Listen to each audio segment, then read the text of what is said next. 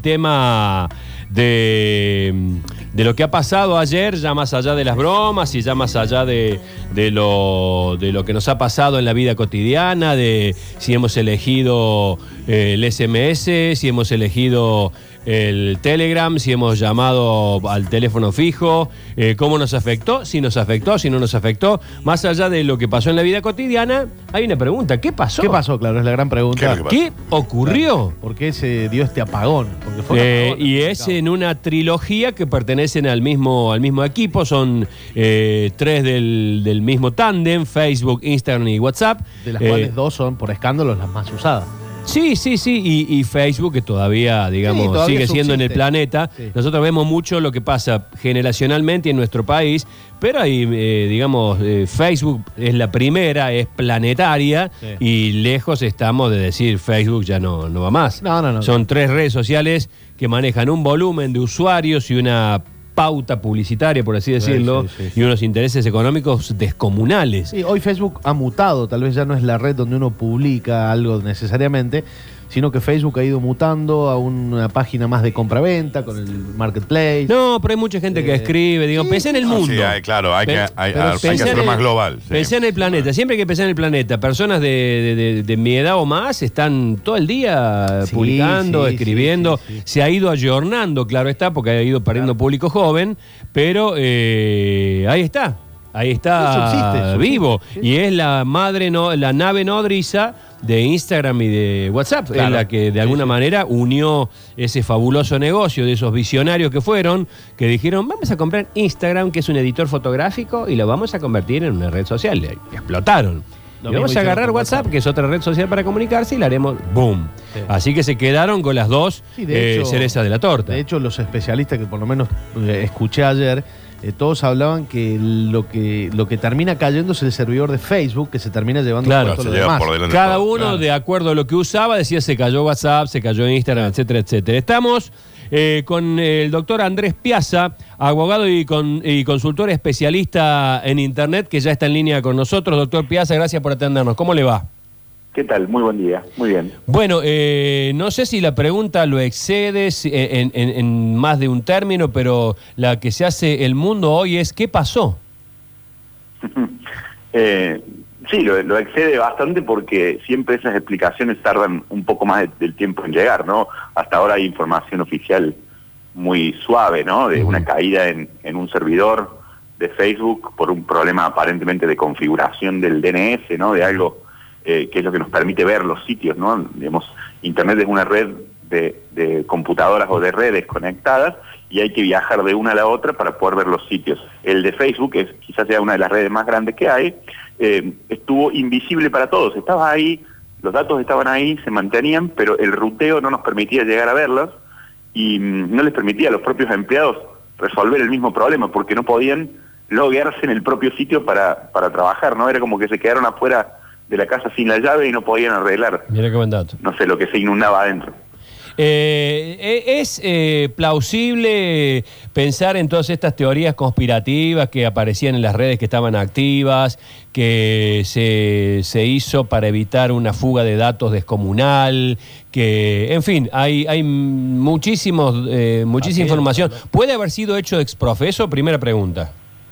Eh, a veces pasa, ha pasado incluso con Facebook, que han existido casos graves, muy graves de filtraciones de datos eh, y de información personal que ha quedado expuesta. Eh, en muchas ocasiones ha pasado con otras empresas. Esta vez, yo por lo menos me dediqué, hice un proceso de, tratar de ver qué discutían, como Internet seguía, seguía funcionando, menos algunos servicios que son muy importantes y todo el mundo los usa, que no estaban funcionando. Entonces, ¿qué se discutía? Eh, paradójicamente los que hicieron Internet todavía están vivos y los, son ingenieros que discuten por correos electrónicos que quedan públicos, ¿no? Como si estuvieran a cielo abierto teniendo, teniendo el debate. Quería ver qué, qué pensaban o, o ver algunos tweets y, realmente el problema de configuración me pareció muy rápido ante los ojos, pero por, por supuesto que me lo imaginé o me, o preguntaba lo mismo que, que, cualquiera que piensa en una teoría apocalíptica a veces, ¿no? Digamos, o, por lo menos de, no sé, el capitalismo reciclándose a sí mismo, ¿no? Con alguna eh, herramienta. Pero en este caso, lo paradójico es mucho más aburrido que, o sea, sería mucho más divertido que, Sergio, que tú te dijera, eh, para mí pasó esto. Y de hecho hay algunos eh, algunas personas que están hablando en los medios diciendo distintas teorías, ¿no? Pero en realidad, eh, la explicación tan trivial o tan, tan simple de que se configuró mal algo, ni siquiera es que andaba mal el protocolo, se configuró mal algo, eh, igualmente tiene una implicancia más política o más, más jugosa, que para mí es que justamente se, se hizo la red para crear algo resiliente, que no tenga un, un punto simple de falla y permitir comunicarse, no sé, en, eventos de guerras nucleares y eso, así, así como le pensaron, y hoy hay un punto simple de falla enorme porque hay dos o tres empresas que las usamos para todo. Claro. Eh, ¿Han existido en algunas ocasiones apagones voluntarios, digamos, como especie de... Yo, yo lo, citaba esta mañana cuando hacía el servicio militar, que había de repente simulación de ataque, estábamos desayunando, almorzando, sonaba una sirena y cada uno tenía que ir a tomar una posición. ¿Puede, puede haber alguna, alguna provocación para una, para una simulación de ataque o algo por el estilo? Yo, supongo que es, no, no, soy experto en seguridad informática, solo, solo en la parte de la regulación de eso, ¿no?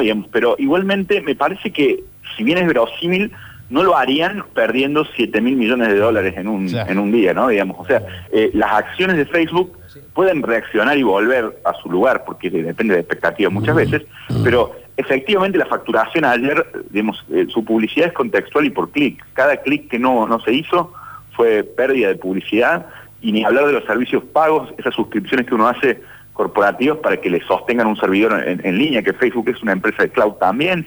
Eh, realmente las pérdidas fueron muy grandes, tanto simbólicas como efectivas, y no creo que haya habido una simulación atrás de, algo de eso, salvo a un sabotaje interno, cosas que, digo, si, si un empleado hizo esa mala configuración de manera infiel, digamos, con su empresa, eso no, no lo puedo saber yo, por lo menos.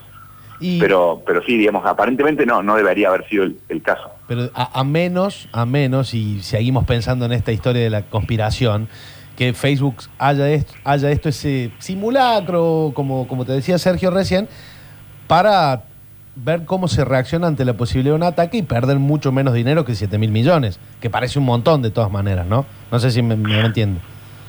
En, la, en la discusión de la seguridad del ruteo, digamos, hay eh, algunas personas que se dedican a, trabajar todo el tiempo para mejorar los estándares de seguridad de ruteo y los protocolos. Sí. En ese mundo que, me, es un poco ajeno, ¿no? Pero lo conozco bien, digamos, eh, y por lo menos las teorías que se manejan no hablan de eso, digamos. No significa, no son teorías, porque lo que hacen estos ingenieros es demostrar con código cada idea que tienen, ¿no? Digamos, por eso así arman los estándares de Internet y los ponen, ¿no? Los, ponen visibles, pero ¿cuántos somos los que nos, metemos a leer eso, ¿no? Digamos, esa sería la, explicación, pero definitivamente eh, lamento decir que es más aburrido de lo, de lo que, parece. La, explicación más verosímil y tal vez la verídica es el La que yo creo, por lo menos. claro, es la del DNS.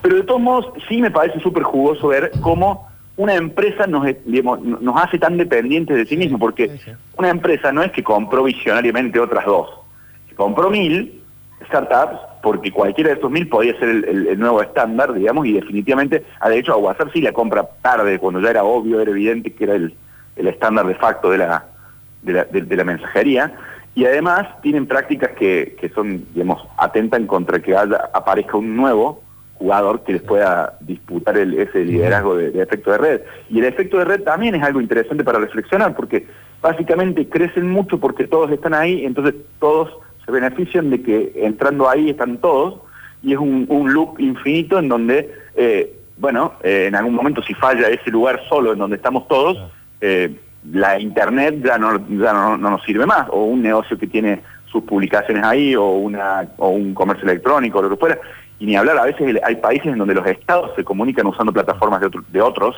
de otras empresas, y se paralizaba el, gobierno entero, ¿no? Eh, eh, perdón que, eh, que vuelva, ya que hemos estado hablando sobre el tema, que vuelva hacia atrás y, y, ahora con esto que hemos hablado retome la pregunta inicial.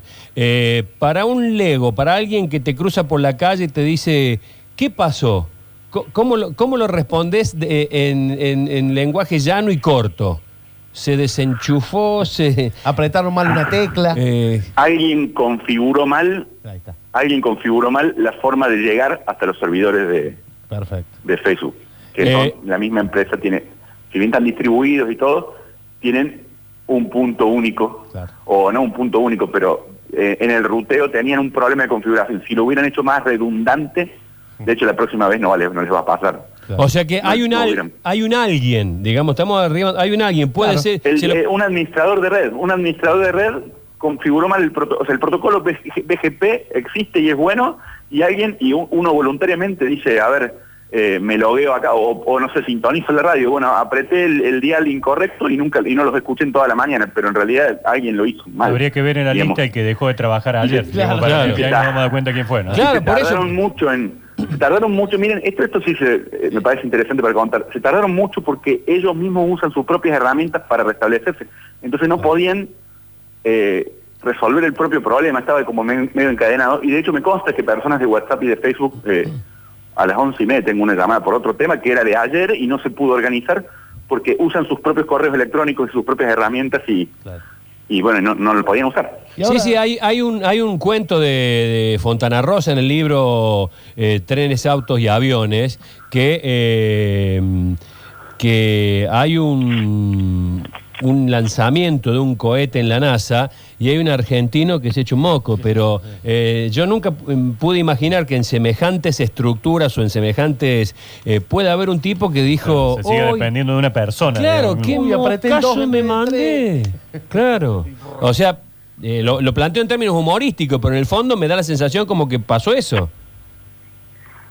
Puede ser un poco, puede ser un poco así. Yo creo que son equipos, son equipos Claro. grandes los, los de, pero, pero definitivamente eh, un error que por cómo está configurado es difícil de corregir. Claro. Eh, es mucho más aburrida la explicación que la, que Sí. la real, ¿no? Claro. Que, que la que uno quisiera, pero es lo que yo pienso que pasó. Está bien, los que vimos Chernobyl nos dimos cuenta que había un loco, Claro. Sí, claro. había un loco, uno, con Que nombre y apellido, con la- sí. que se mantenía en sus tres, y acá Sí, no sí. pasa nada, de metele presión, metele presión, Carlito, metele presión. Y así le fue. Y así le fue. Sería interesante después descubrir que, que en realidad ese que configuró mal o eso manipularon el sistema desde adentro, sería una historia más linda para contar. No lo sabemos todavía, Y ahora, pero, pero sí. Mu- Mucho se habló ayer y una de las teorías era la, la- la cuestión de los datos, la filtración y demás. Digamos, eh, ¿estamos tan expuestos como siempre se dice al usar estas redes?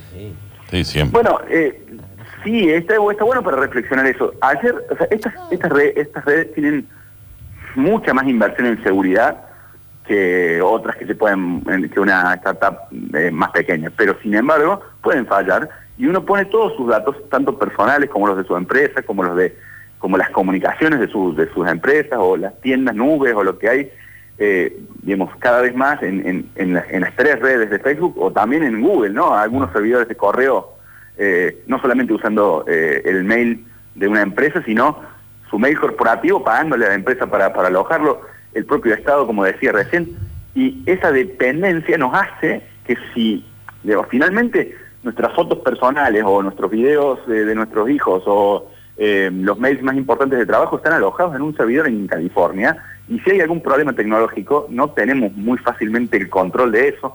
Eso es cada, cada vez, o sea, es- esa verdad que está muy repetida se ve cada vez más evidente. En este caso se vio, no, no hubo un problema de seguridad, no hubo un problema de filtración, esta vez aparentemente, aparentemente, pero incluso se, re- se refritaban noticias de vulnerabilidades pasadas y ayer se hablaba como si estuvieran pasando ayer. ¿Y, y cómo le explicamos a, a alguien que no sabe, porque no tenemos por qué saber todos los que usamos la herramienta cómo funciona, cómo explicamos que realmente, no, ahora ahora está seguro, ¿no? Hay un capítulo de Friends, eh, que me quedó me- medio vieja la, medio viejo el ejemplo, pero se sube a un avión y dice, falla el filange izquierdo, y, y que no, no tienen filange los aviones, pero todo el mundo se levantó y se fue del avión, ¿no? Y lo volvieron a convencer a subir diciendo, le pusimos dos filanges extras, y en realidad no existe ese ese, ese aparato en un avión, pero para que se puedan volver a sentar, ¿cómo le explicas que es seguro? Claro, o, no sé, claro. o con una vacuna. Entonces es un poco peligroso eh, esa teoría conspirativa y al mismo tiempo alguien tendría que poder saber que es seguro. No sé, si, si hubiera alguna regulación inteligente que no atente contra el juguete para romperlo, pero que pueda entender que, que sí es seguro. Y por ejemplo, me hace una reflexión más. Yo siempre dije que me parecía mala idea el voto electrónico. Imaginen si esto pasa con una urna electrónica o con alguna o con boleta única electrónica, cualquiera de sus derivaciones. ¿Cómo, cómo convences a alguien de que no, en realidad no hubo un problema de seguridad o sí hubo un problema de seguridad, digamos? Eh, con Claro. el voto papel es más fácil, ¿no? Digamos, por un ejemplo bien, solo en ese tema eh, pienso que, que- que el, el papel o, o lo no digital puede ser más seguro. Eh, muy bien, doctor, muchísimas gracias por este contacto. ¿eh? Un placer.